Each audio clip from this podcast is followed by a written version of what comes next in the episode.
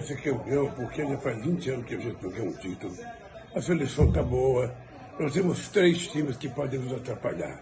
A Inglaterra, que está muito boa, a Espanha, que está bem, e a França, que é o último campeão do mundo.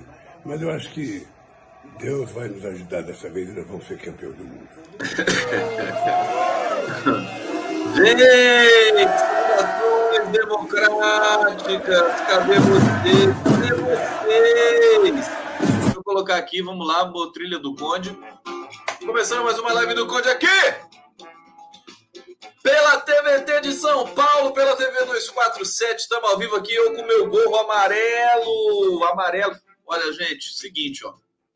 Vocês sabem, né, toda a crítica ao capitalismo que a gente faz, né?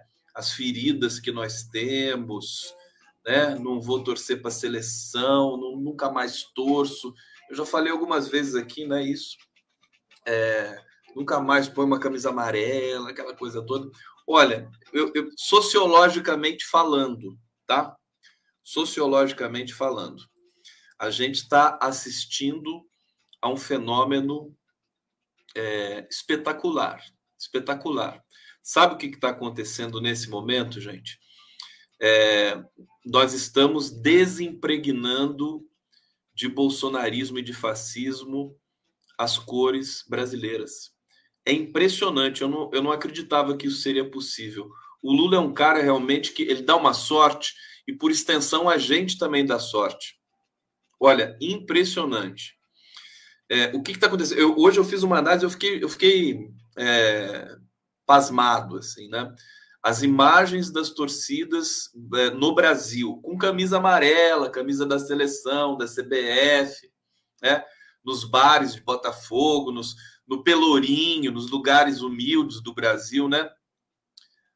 Pessoal com a camisa amarela torcendo pelo Brasil. E nada de política. Zero, zero, zero. Nada. É torcer pelo time de futebol brasileiro. Então, meus queridos, eu acho o seguinte: é, a minha. A, uma das coisas que eu gosto de dizer aqui, que não sou dogmático, né? E, e você, enfim, tem que lidar com os, os inputs, né, com os, as coisas que estão acontecendo nesse momento. Então, eu tive várias percepções com relação também à seleção brasileira. Evidentemente, eu não vou virar um torcedor fanático agora, porque não é mais a minha situação. O Lula é fanático. O Lula é doente. Você já viu? Você viu o Lula de camisa amarela e tudo mais? Então, o Lula faz esse, essa ponte de. Ele tuitou hoje dizendo assim: é, eu não tenho vergonha de usar a camisa amarela não tenho vergonha de usar a camisa da seleção brasileira. Ele está fazendo o trabalho de descontaminação semiótica, simbólica, que o fascismo do Brasil, é, lamentavelmente, tragicamente, nos legou usando a camisa da CBF e tudo mais. Então, e assim, só para comentar, vocês já estão comentando hoje no bate-papo, né? É, que gol é aquele do Richarlison? E o Richarlison eu falei ontem aqui para vocês, é o cara mais legal da seleção brasileira. Olha, olha que ironia. É o cara que é, defendeu a ciência, defendeu a, é, combateu o desmatamento, é um cara de origem humilde, cara que é politizado, é assumidamente pela democracia, por Lula, sabe? Então é lindo, foi a grande estrela, é o cara que meu filho mais gosta e eu também passei a gostar dele profundamente.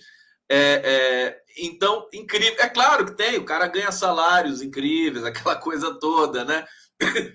Mas a gente, é, pelo menos, né, precisa entender o que está acontecendo nesse momento, né? É, no Brasil. Então, a gente está desintoxicando. É real isso. É real. Porque tantos bolsonaristas que se, se vestem de verde e amarelo, eles não querem ser confundidos com torcedores eles não estão torcendo para a seleção brasileira, né? E, por sua vez, os torcedores também não querem ser confundidos com bolsonaristas. É embaixador da USP, quem? O, o Richarlison. Então, e outra coisa, o Neymar, né? Neymar, ele até que jogou mais ou menos bem na seleção. Agora, ele ele vai ele vai dar azar mesmo. Eu não sei, eu vi um rumor que ele iria fazer uma homenagem ao Bolsonaro, o Neymar sonegador. A gente já percebeu que a seleção brasileira não precisa do Neymar. Gente, ó, ó seguinte, essa é a seleção brasileira mais forte que eu já vi. Eu nunca vi nada igual, né?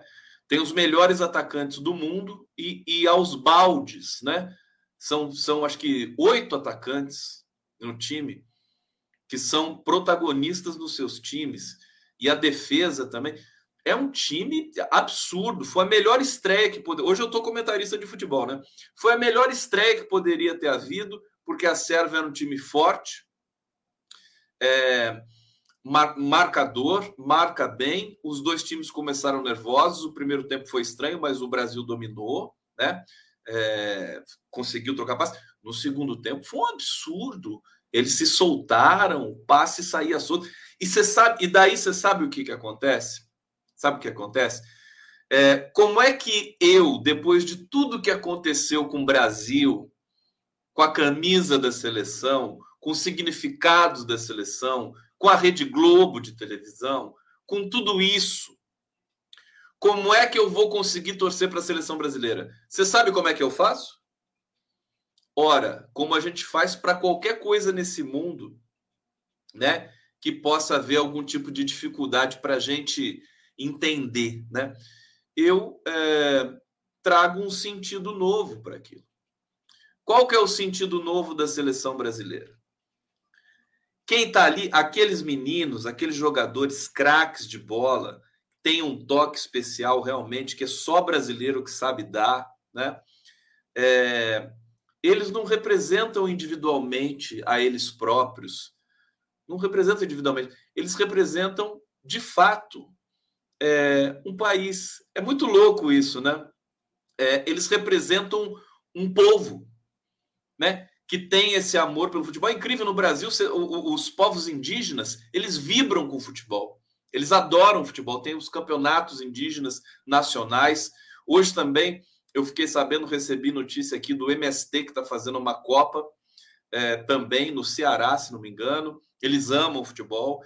Então, é, é, a gente ressignifica esse processo. Outra coisa, seleção brasileira, eu pude notar pelo gestual e pelo comportamento dos jogadores, eles estão completamente unidos. Primeira comemoração do gol, primeiro gol do, do Richarlison, todo mundo se juntou para comemorar junto, banco de reserva, e ali o Tite, roupeiro, sabe? Todo mundo ali, massagista, todo mundo junto. Eles estão num, num ponto absolutamente, é o ponto do campeão. Segundo gol foi a mesma coisa comportamento dos jogadores, todos se ajudando. Agora, o Neymar é, é, a estrela, né? O Neymar é o caso à parte.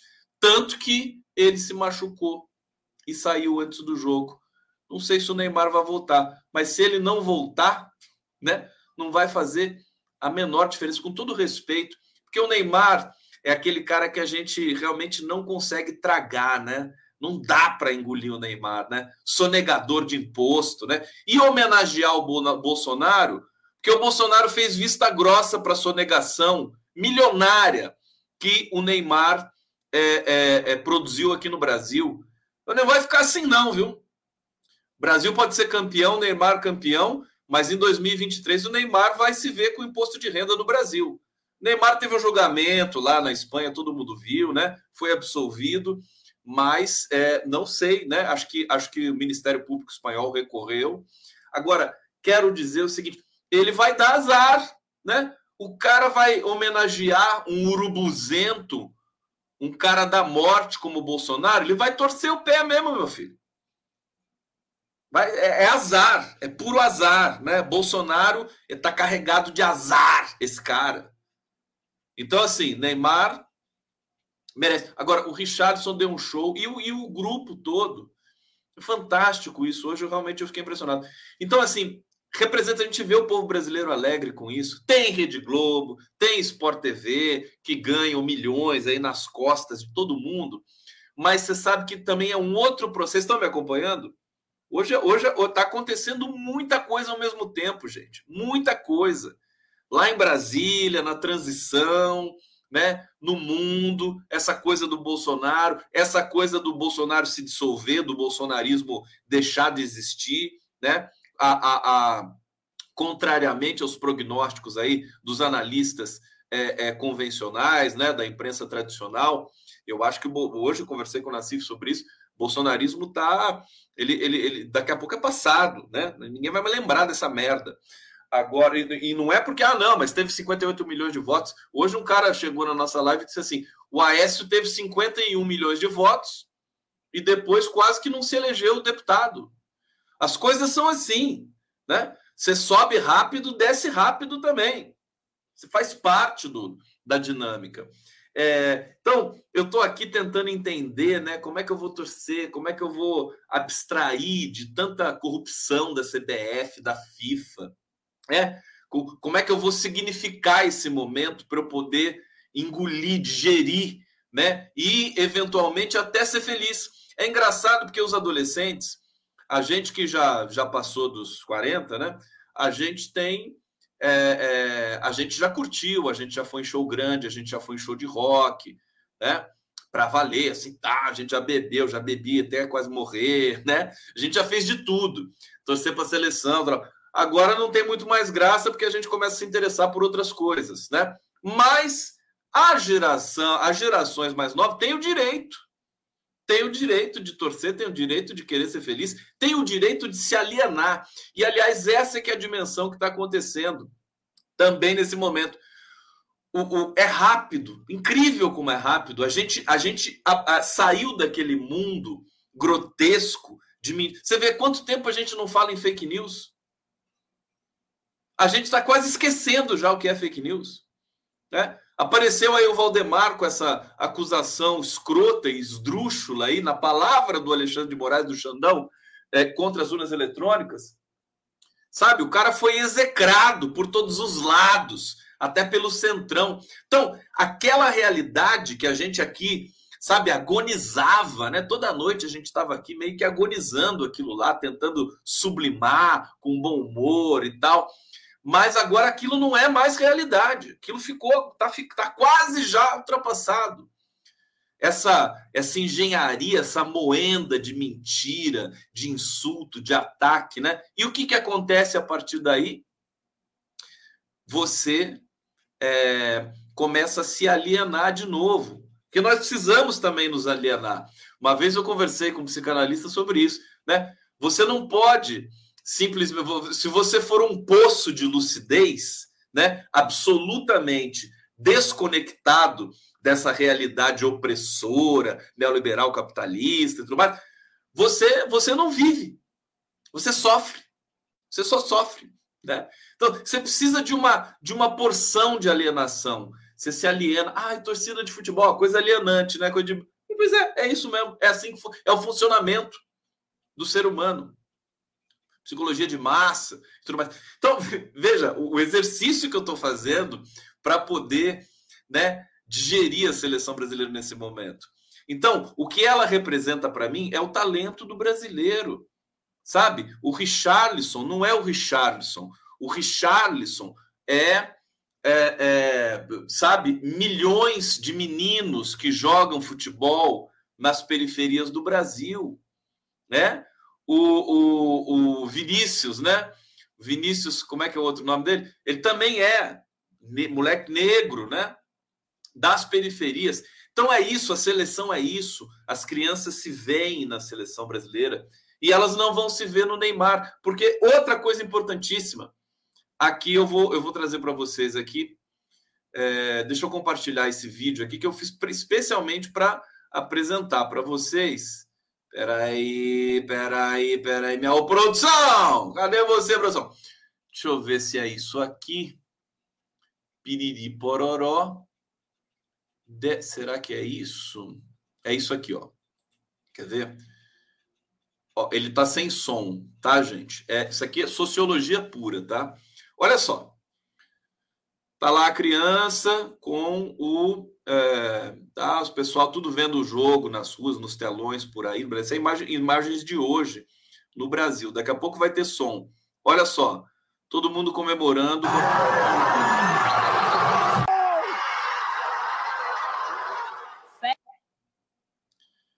Daqui a pouco vai ter dois meninos aqui muito engraçados. Olha só, a vibração das pessoas. A gente falou que o nosso jogador preferido era o Richardson e que o jogo ia ser 2x0. Mas hoje, ó, 2x0 Brasil tranquila, tranquilamente.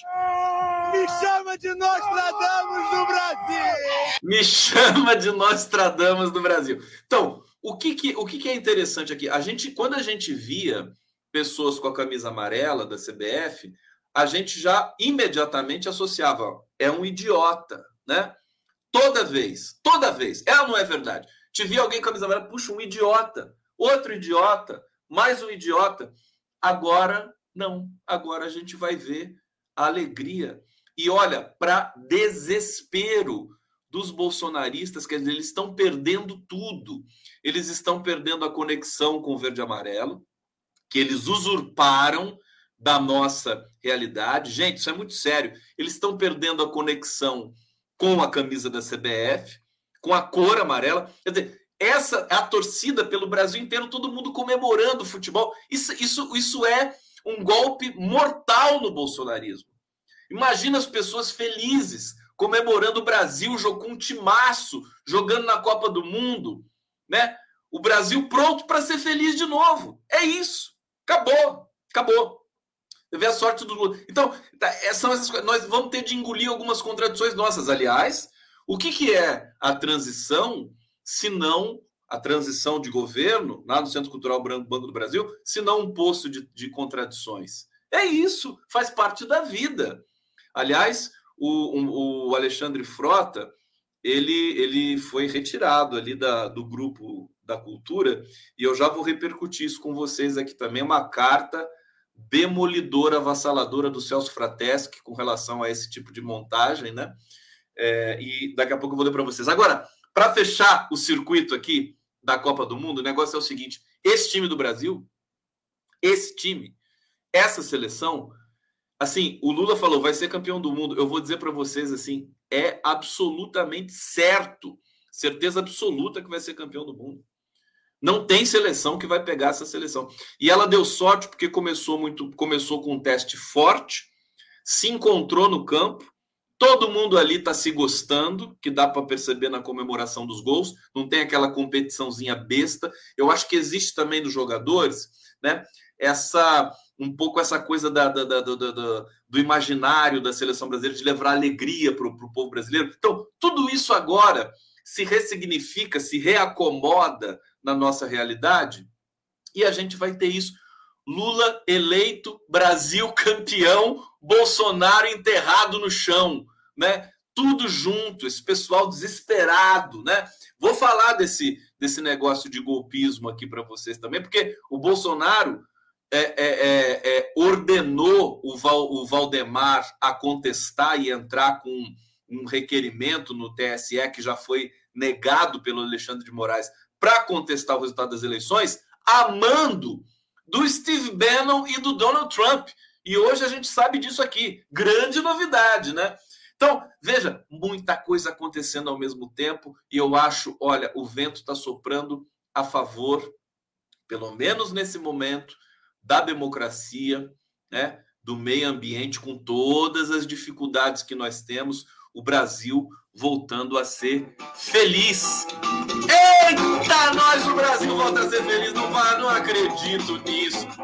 Deixa eu me alienar, deixa eu me alienar um pouco, né? Cantar Gonzaguinha, cantar Milton Nascimento, né? né? Brasil de novo, a cultura brasileira maravilhosa, aquela coisa toda. É isso. Né? Sem Bolsonaro, a gente pode se alienar. Sem Bolsonaro, a gente pode ser feliz. E para ser feliz, precisa se alienar um pouco, gostar de coisas assim, mundanas, né? frívolas, como, por exemplo, o futebol. Vamos nessa, gente. Vocês estão comentando aqui? Vem comigo, vem comigo aqui. Vamos lá, vamos lá, vamos lá. Viva o Brasil!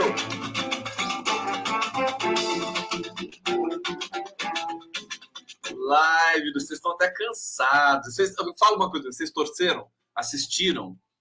O, o, por exemplo, o, o Latuf, o Carlos Latuf, depois eu vou trazer o Latuf aqui para conversar com ele sobre isso também. Porque assim, debate, querido. A grande questão é se você é dogmático ou não. Né? Eu não sou dogmático. Eu, evidentemente, vou defender minhas ideias com unhas e dentes, é, sujeito a ser contraditado, sem problema nenhum, né? E nós, como nós temos muitas vozes dentro de nós mesmos, nós podemos até nós mesmos nos contraditar. É por isso que existe a conjunção mas em qualquer língua humana. O mas marca né, uma contradição do dito, do enunciado. Então, é altamente complexa essa partícula da linguagem, né? O mas, o pero, né? É, é, e, o, e o assim, essa minha fala aqui, essa essa lalia, né? Toda noite aqui com vocês é repleta de só tem contradição praticamente, né? Quase que você não você vai buscar lucidez e coerência, compra um livro da Ingdor Koch, que foi a maior especialista em coerência textual e coesão textual do Brasil, uma das melhores do mundo. Tive a felicidade de ser aluno da Ingdor Koch. É, então, é, e aí sobra o Neymar dessa história toda. Neymar, olha, ele, ele vai ter azar, né? Se ficar associado a Bolsonaro, né? Ele não vai render nada. O, quem vai brilhar e já está brilhando é o Richardson. Vocês assistiram? Vamos ver aqui Olha aqui, deixa eu ver o que vocês estão falando aqui na live do Conde. A Gert Kau está dizendo aqui, Conde, na TV alemã, o comentarista vibrou muito, ele gritava: Isso é futebol arte, isso é samba, isso é Brasil, me emocionei. Olha que lindo. Mas o Brasil deu um show. Ele amassou a Sérvia. Impressionante. Impressionante. É... E a habilidade né, individual de cada um e o conjunto da seleção brasileira. Foi uma coisa impressionante.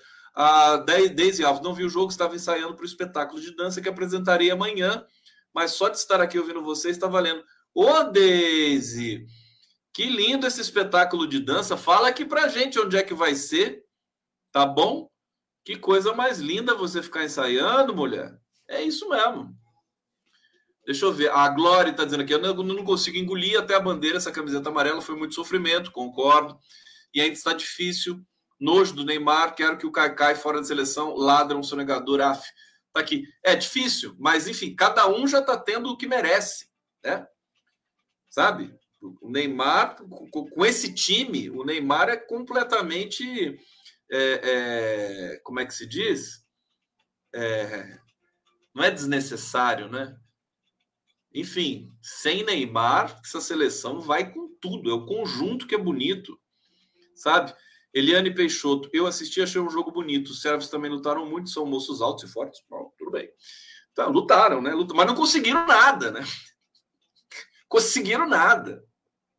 Incrível. O Brasil meteu duas na trave ainda. A Márcia Chachás, confesso que assisti com uma vontade. Richardson me fez entrar no clima. Também. Aquela coisa. Eu, assim, eu comecei a assistir meio desconfiado, assim, né? Tava olhando ali, aquela coisa já vai, né? Aí viu o primeiro tempo, foi sofrido, né? A seleção não fazia nada direito. No segundo tempo veio aquele volume inacreditável de, de, de, de né? Aqui o Cláudio Navarro, não engula esse amarelo nunca. Olha, eu, eu disse algumas vezes aqui isso, mas é que é incrível, não dá para competir com a realidade, né, gente? Esse é o ponto, né? Não dá para você impor a sua vontade ao mundo. O que, que eu estou rastreando agora? Não é uma questão de vontade minha, não é uma vontade do Conde, sabe? É, é uma leitura com dados empíricos. As cores verde e amarela e a camisa da seleção está nesse momento sendo rapidamente né, é, esvaziada do sentido fascista, sabe? Essa Copa do. Olha a sorte do Lula, essa Copa do Mundo vai servir para esvaziar de vez isso, sabe? É claro que você tem um monte de hipocrisia nisso aqui. Você vê as pessoas comemorando lá no Catar. Quem que está lá no Catar? Só torcida branca brasileira, só os brancos. Tem dinheiro para pagar uma passagem para o Catar, para ficar hospedado no Catar. Entendeu? Não tem um negro lá. Você pega aqui, raríssima, você vê um negro lá comemorando no metrô do Catar, que virou essa, essa cena emblemática que eu coloquei aqui para vocês. Mas é isso. A realidade ela te oferece, né, é, variáveis muito complexas. Né? A gente precisa é, ponderar sobre essas coisas e eu estou tentando fazer esse papel aqui para vocês. Vamos falar de política, então. vamos lá, vamos lá, vamos lá, vamos lá. É... Mas é sério, esse, esse, é um debate que a gente vai fazer. Se o Brasil for campeão, tem gente que está com nojo da seleção brasileira ainda aqui. É o que eu estou dizendo para vocês. A seleção brasileira é só você significar da seguinte maneira: a seleção brasileira não é a seleção brasileira. A seleção brasileira são esses milhares de meninos que ficam encantados com o jogo, com a bola, né? com, com o coleguismo, com a amizade. É isso, é, é não ser egoísta também, deixar os adolescentes, os mais jovens, se encantarem com uma coisa que é um, é um produto, né? mas também é uma cultura. Mas também é uma cultura. Bom, Vamos é, é, para a pauta política aqui com vocês, que muita coisa está acontecendo. Eu vou falar primeiro, portanto, já estão me cobrando aqui. Vou falar primeiro, deixa eu ver onde é que está essa, essa matéria aqui comigo. Tá aqui. Olha só. Bom, todo mundo ficou indignado com o Alexandre Frota sendo ali convidado para participar do grupo de transição Estou é, sabendo essa história do Flávio Bolsonaro e do Richardson, né? Daqui a pouco eu vou falar. Do grupo de transição é, no Centro Cultural Banco do Brasil. Eu vou ler a carta do Celso Frateschi para você. E, e, assim, é assim mesmo. Às vezes, quando eu critico aqui PT, a transição, alguma coisa, algumas pessoas ficam espantadas. Mas assim, é disso que funciona um partido político, é disso que funciona a, a, a política, o debate. Né? O próprio Lula faz, faz isso o tempo todo. É claro que existe uma máxima que, inclusive, o Eric Nepomuceno né, é, me disse na, no papo que eu tive com ele sobre o Pablo Milanês, é, que é o, o que, que, é o seguinte, por exemplo, Cuba. O, o Eric Nepomuceno é apaixonado por Cuba. Né? É, e aí, eu, eu, um dia eu perguntei para o Eric o seguinte: e aí, você não acha que Cuba está precisando de uma né, de uma renovação né, do, na concepção do Estado, na concepção da sociedade cubana, né, quando justamente quando teve aqueles, aquelas manifestações lá, né, e a gente tem relatos também é, que, que, que, são complicados de Cuba, né, questão de pobreza e tudo mais. É claro que não tem uma criança dormindo na rua, é claro que não tem uma criança é, fora da escola, claro, é evidente, tudo isso. Né? O que, claro que é a melhor medicina do mundo, é, é um povo solidário, é um povo profundamente sensível e artístico, mas tem problemas como qualquer sociedade. Tá certo? E aí eu perguntei para o Eric sobre isso, sabe o que ele me falou? Ele falou assim, Conde, é, eu uh, me impus uma regra. É, eu sou meio cubano e meio brasileiro, né? É, são os países do coração do Eric Nepomuceno e ele disse: Eu não falo mal de Cuba fora de Cuba. Né? É, eu só faço isso dentro de Cuba. É, fora de Cuba, eu só elogio Cuba. É um pouco isso, né? E, e é bonito ver o Eric dizer isso, que é uma, é uma é, digamos, a ética, né? A ética de você é, discutir, lavar roupa suja em casa, né? Todas aquelas expressões populares, né? E porque, evidentemente, a propaganda anti-Cuba no mundo todo, nesses direitistas idiotas que circulam pelo Brasil, é muito forte. Então, não vou dar munição para esses caras, né? Agora, é a mesma coisa. É... é, a mesma coisa do que? Agora não sei mais do que, que eu estava falando. Do que, que eu estava falando? O que, que eu ia falar? Ah, sim eu ia falar da discussão política, eu ia falar do, do Celso Frateschi aqui. Então, às vezes é doloroso, você fala isso e às vezes você fala publicamente, né? Para sacudir os tamborins. Bom, vamos lá. O, o Celso Frateschi, né? Texto do Frateschi. Um ato diz mais do que mil palavras. Ele diz: o que a nomeação dessas duas figuras deploráveis para a transição na cultura quer nos dizer? um golpista e outro, além de golpista, eleito como bolsonarista, uma das figuras mais pervertidas do cenário político, capaz de se prestar a uma entrevista onde relata como estuprou uma mãe de santo. Estão querendo desdizer todas as propostas que o presidente Lula tem reiterado para a área cultural? Elegemos Lula em um programa popular onde a cultura tem, como nunca se viu antes, um ataque, um papel de destaque. A cultura política carcomida, a qual o povo brasileiro rejeitou nessas eleições, deve prevalecer? Os fascistas ganharam no terceiro turno um prêmio de consolação? O Vale Tudo voltou? Qual o limite? O que mais devemos esperar? Onde estão os nomes ligados à cultura popular, Onde estão os nomes que construíram a gigantesca contribuição que os governos progressistas de esquerda em nosso país realizaram? Como explicar em nossos comitês essas escolhas de pessoas tão indignas?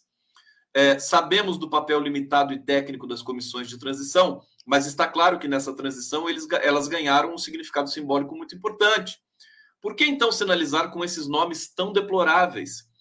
é, no meu entender, seria muito mais eficaz e eficiente politicamente que nessa transição estivessem apenas nomes que respeitassem minimamente o que temos defendido e não tivesse espaço para machistas, misóginos, racistas, golpistas, fascistas e representantes desse esgoto que levou o nosso país na triste situação em que nos encontramos. Sou completamente favorável e militante na frente ampla que se constitui para garantir a democracia. Numa democracia, não acredito que haja espaço para golpistas e fascistas de primeira hora. Sim, há um governo de frente ampla. Não a barbárie política e moral que esses nomes representam. Celso Frateschi. Beijo para o Celso Frateschi, que é uma figura adorável, né? talentosíssimo, e produziu essa reflexão aqui para a gente. E aí, é, logo depois da, dessa mensagem do Frateschi, veio aqui para mim, né? É, a seguinte mensagem: após as articulações e iniciativas realizadas, o deputado federal Alexandre Frota não está não estará mais no grupo de acompanhamento da transição na cultura, Márcio Tavares, que é secretário nacional de cultura do PT. Então não é bonito ver que a gente está respirando, sabe? Tem erros que vão ser cometidos, também pode ser discutível, né? o Alexandre Frota, né? Será que ele precisa ser para sempre, para sempre ignorado e desprezado por todos nós? Né? O Alexandre Frota circula pelas mídias alternativas, aí tudo mais, ajudou, pediu voto para o Lula e tudo mais. Agora, tem que tomar um certo cuidado, né? Tem que ter uma sensibilidade na montagem das coisas, porque isso insulta às vezes, né? A sensibilidade de algumas pessoas que precisam ser respeitadas, tá certo? Então, é, fica registrado isso aqui, né? É, é, muito importante a gente saber que é, também não, não, não vale assim todo e qualquer processo midiático para rechear esse processo da transição no Brasil. Vamos lá! Tudo bem? Vocês querem a vinheta do Xandão? Vocês gostaram? Ninguém vai pedir a vinheta do Xandão hoje para mim? Não? Olha o Lula e a Janja aqui, a foto que o Stuquinha me mandou. Ah, que fofo. Olha lá, tá de camisa amarela. E aí, o que, que, vocês vão fazer? O Janjo. O Janjo e a Janja. O que, que vocês vão fazer? Quem tem nojo da seleção brasileira? Quem tem nojo da seleção? Seleção, seleção. Quem tem nojo da seleção? Pam, pam, pam, pam. É. O Lula tá lá torcendo. Aliás, que bom ver o Lula falando, né? Bonitinho porque ele tá, ele tá mais tá mais rouquinho, porque né, fez um brogodó ali na, na corda vocal, na prega vocal esquerda. Mas daqui a pouco ele vai voltar, que vai voltar fumegando. Querem, querem Xandão? Então vai lá o, o funk do o Xandão. Xandão. Xandão. Os instintos mais primitivos. O Xandão. Xandão. Os instintos mais primitivos. O Xandão. Xandão. O buraco comigo é mais embaixo. Xandão. Xandão. O Xandão. Xandão. Os instintos mais primitivos. O Xandão. Xandão. Xandão. Xandão. O Xandão, Xandão, Xandão. Vocês gostam do Xandão, né? Ô, gente, seguinte. Vamos para vamos umas curtinhas aqui, umas notícias importantes para vocês. Deixa eu agradecer aqui a audiência de todos os canais aqui, TV GGN, Prerrogativas, Jornalista Livres.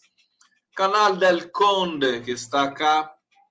Terra Resistência Contemporânea. Estamos aqui, ao vivo. Rede TVT de São Paulo.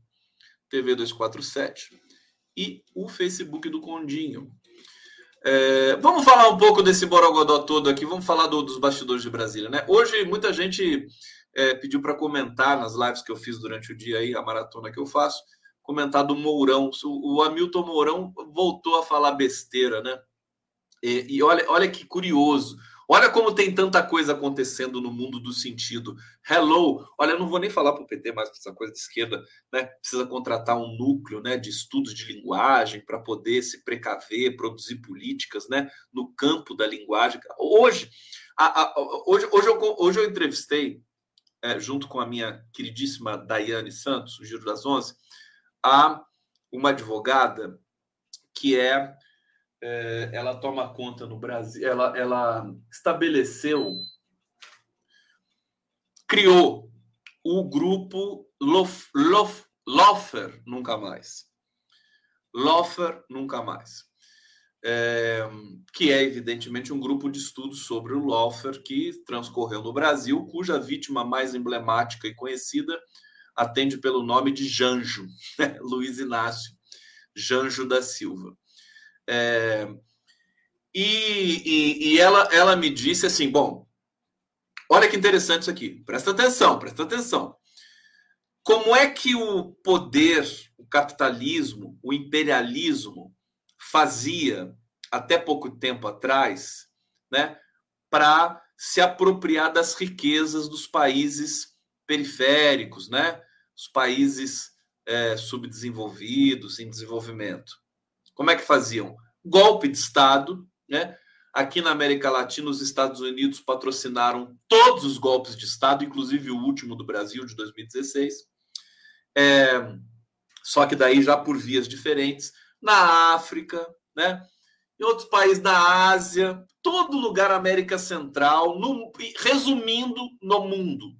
Resumindo no mundo né? com golpes com militares, com força, com espionagem, né? É, com sabotagem. Você destrói a democracia ali e é Colômbia, por exemplo, que os Estados Unidos passaram, né, acho que um século inteiro é, explorando a Colômbia. Agora a Colômbia, a Colômbia acabou de, de declarar independência. É o grito de independência da Colômbia, a eleição do Gustavo Petro, tá certo? Então, sempre se deu dessa maneira, com conspirações e tudo mais. Agora, e aí a Meire, é, a Meire, Meire, Meire, deixa eu lembrar o nome dela, o nomezinho dela aqui, que eu esqueci. É a Meire, cadê você? Meire, Meire. Cleide Martins, não é nem Meire. Cleide, Cleide, I love you. Você. Bom, viva Gal Costa. Cleide Martins. Então ela preside esse, esse, esse coletivo, né? É, Lofer Nunca Mais vai fazer um evento maravilhoso que nós vamos retransmitir aqui dia 28, segunda-feira, na UNB em Brasília. É, e ela disse uma coisa muito emblemática para mim, né? Hoje, a, a, a guerra, né, a, essa, essa, esse processo de ocupação de poder e tudo mais, se dá através da linguagem, se dá através do direito. Né?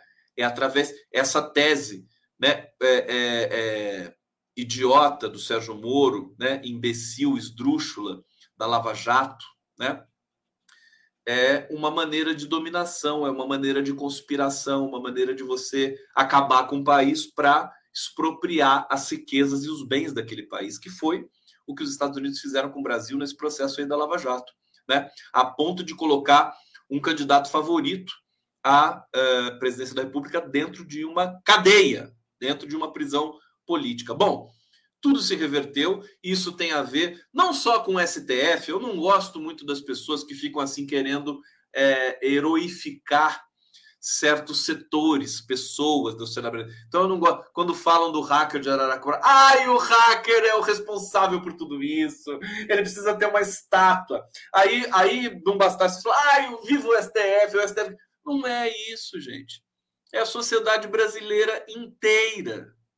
Inteira. Não tem esse negócio. A gente tem de parar um pouco dessa coisa. É uma coisa muito mesquinha, né? Você ficar querendo, né?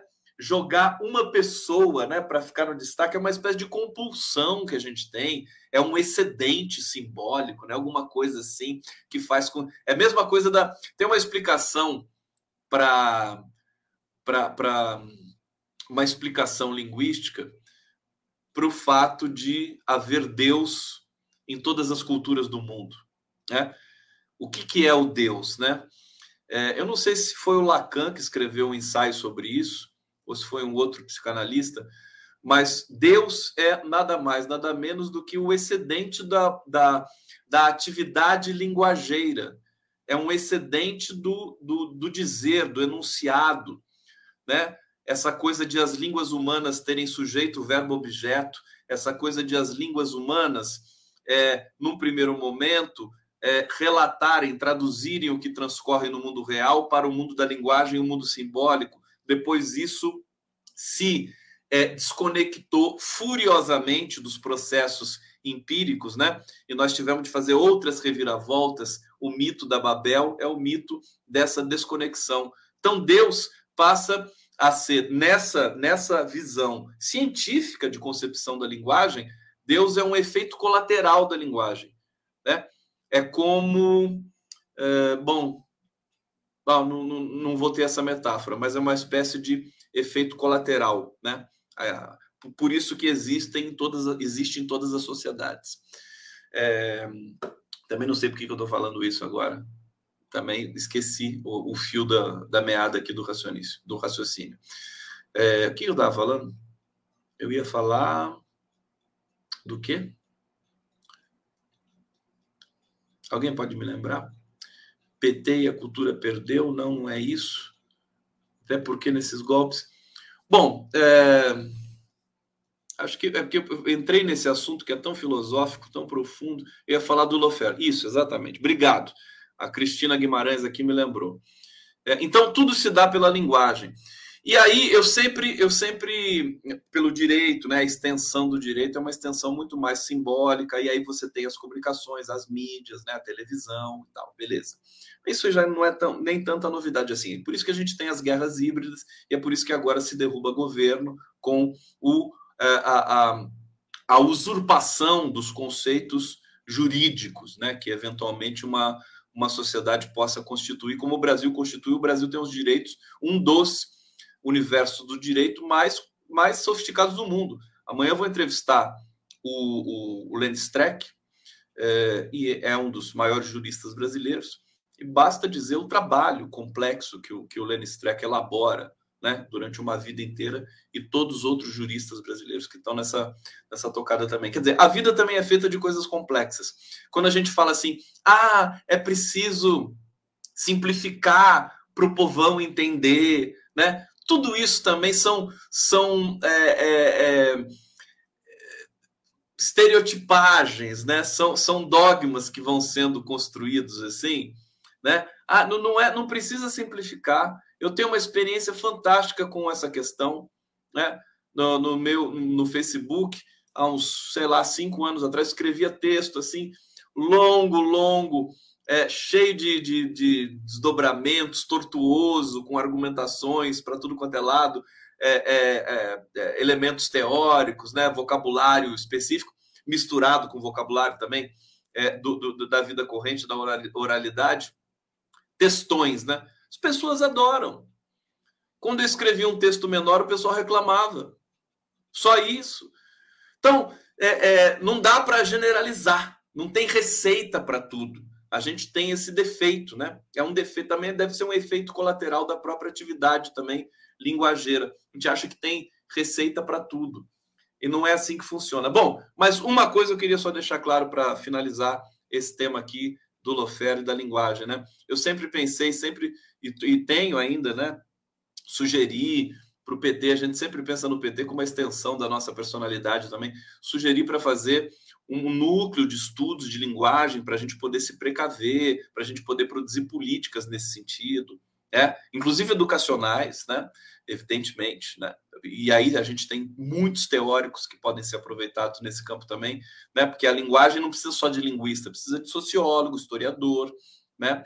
É, é, antropólogo, né? tudo isso tem que estar junto. O conhecimento, é, é, o conhecimento diferente também dos povos indígenas, que eu acho que agora vai começar a ganhar uma atração muito mais forte no imaginário na cultura brasileira, né? Porque agora a gente vai sair desse horror para para um mundo mais civilizado e o mundo mais civilizado, né? Quem garante a preservação da, da natureza das florestas? Quem melhor do que os povos da floresta para dar essa resposta?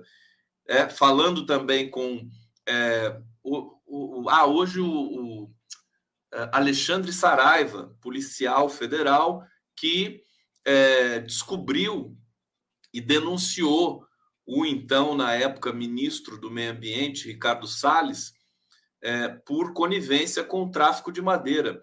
O Alexandre Saraiva disse hoje o seguinte para mim: é, eles apreenderam ali é, 269 mil metros cúbicos de madeira é, ilegal.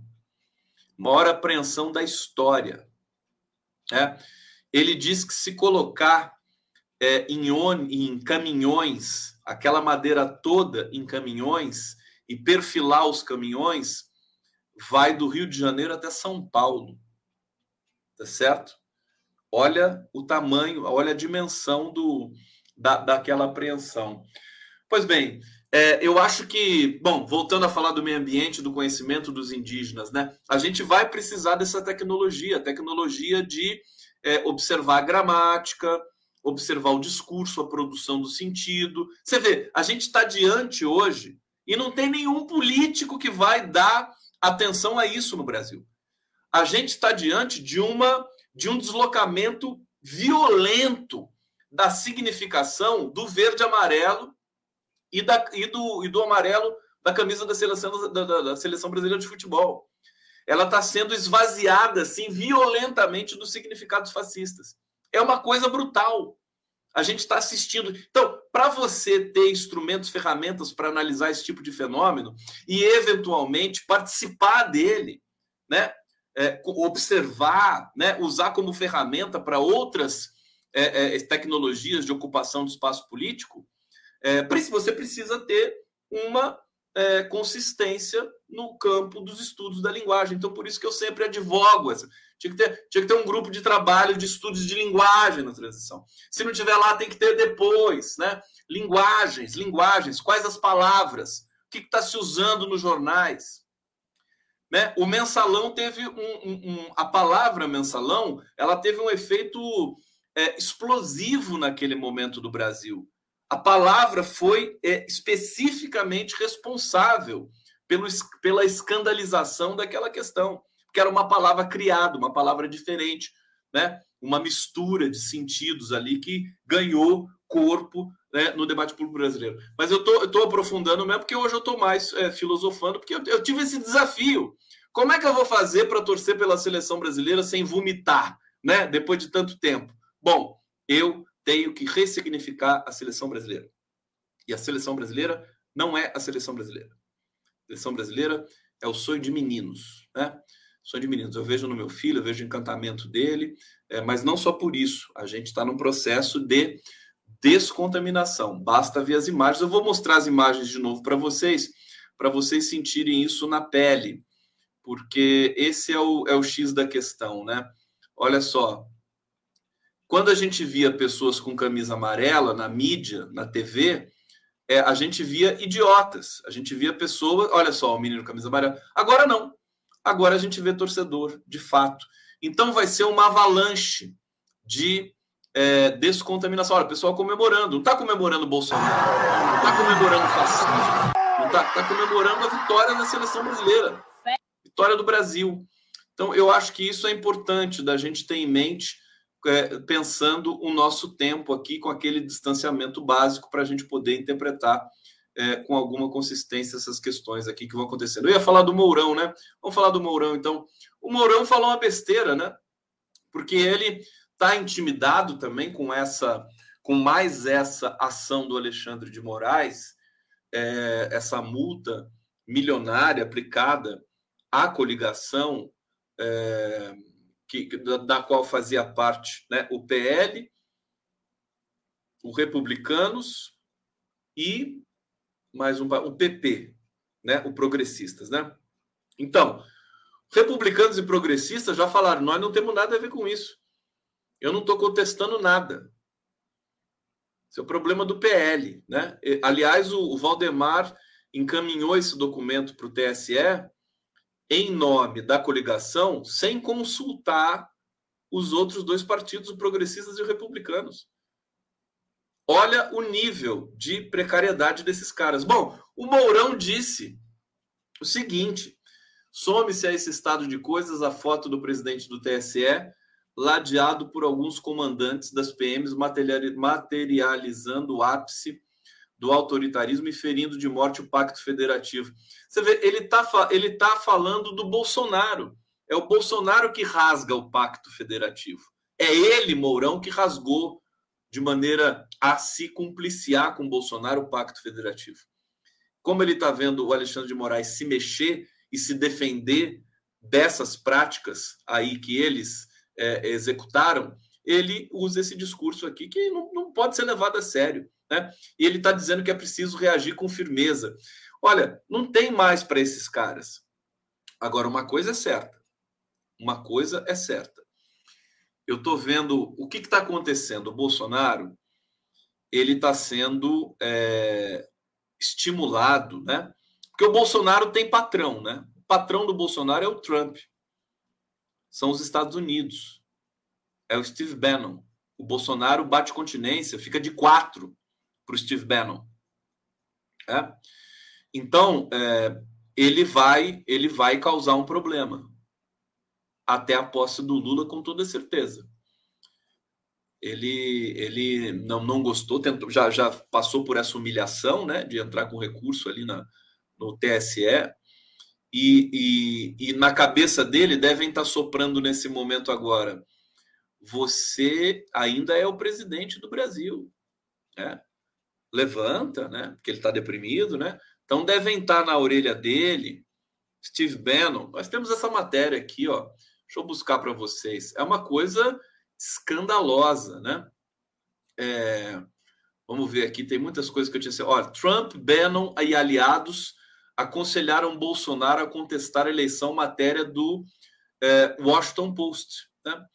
É, Donald Trump teria aconselhado a família Bolsonaro a contestar o resultado da eleição à presidência do Brasil. O conselho diz, é, o conselho diz, o Washington Post, foi dado em encontro com o deputado federal Eduardo Bolsonaro, filho do pestilento. Segundo o Washington Post, é, reportagem de hoje, né? Não, não, desculpa, de ontem, quarta-feira. Eduardo Bolsonaro fez reuniões depois do segundo turno da eleição no resort de luxo Mar-a-Lago, que pertence a Trump, em Palm Beach, na Flórida. Ele também teria conversado com outros aliados políticos por telefone. Ao jornal, o estrategista de Donald Trump e organizador da ultradireita global, Steve Bannon, confirmou que se encontrou com um deputado no estado americano do Arizona e discutiu com ele o poder dos protestos pró-Bolsonaro e os desafios relacionados ao resultado da eleição, da qual Luiz Inácio Janjo da Silva saiu vencedor.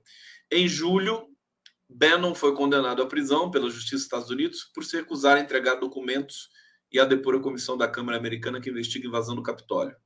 Outro ex-assessor de Trump, Jason Miller, também confirmou ao Washington Post que almoçou com Eduardo Bolsonaro na Flórida para debater censura digital e liberdade de expressão. Bom, vocês calculam o que está nesse, né, nesse caldo todo. O Trump vai prosseguir estimulando, né? Tá ali, né? Isso é, é, é um modo clássico, inclusive, não é nem híbrido. É um modo clássico de os Estados Unidos interferirem na política interna de outro país. Os Estados Unidos, nesse sentido, eles estão violando uma diretriz internacional. Né? Não pode interferir. Você imagina um ex-presidente estadunidense dizer para o é, perdedor de uma eleição que ele precisa contestar a eleição na justiça? Quer dizer, não pode ficar assim barato, viu, pessoal? Novo governo, alô, alô, Flávio Dino, alô, alô, Prerro, todo mundo aqui, aliás, Prerro é da casa, né? Mas como é que a gente vai fazer? Vai, vai deixar isso assim, como se fosse um, um, um clube, né? como se fosse uma conversa amistosa entre Eduardo Bolsonaro? Não, tem que ser, tem que ser investigado, punido isso aí também, né? É, é gravíssimo, é uma interferência, é, é, como é que se criminosa, criminosa. Eles estão tramando.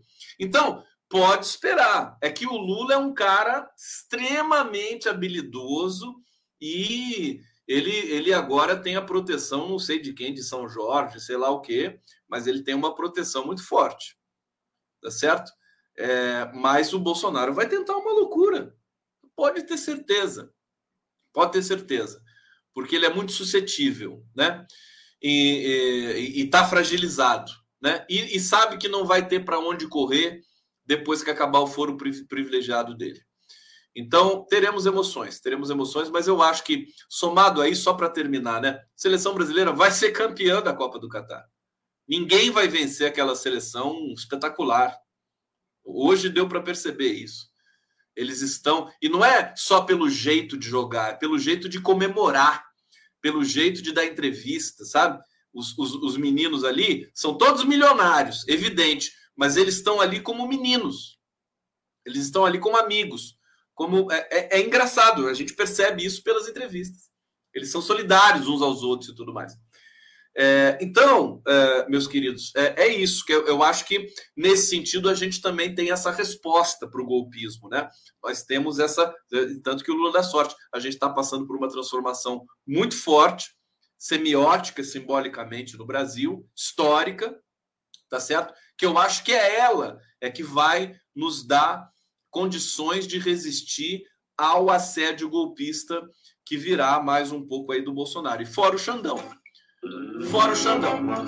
Tá bom! Vocês gostaram? Hein? Hoje o Condão tá meio. O que vocês acharam hoje? Hoje eu tô. A conversa mais. né? Mas deu para divertir um pouco? Deu para distrair? Hein? Então, então me beija, vai. Me beija. Manda aqui, quero beijo e coração. Vai, rápido, rápido, que eu vou terminar. Vou descansar agora, tá? Vou fazer uma edição aqui e tal. Vocês acharam meio confusos, mas é isso. Eu não estou aqui para explicar, estou aqui para confundir. Que nem o Chacrinha. Tem dia que é assim, querido. É? É verdade? Gente, beijocas para vocês. Obrigado, viu? Manda meu coração aqui. Manda meu coração. Pra...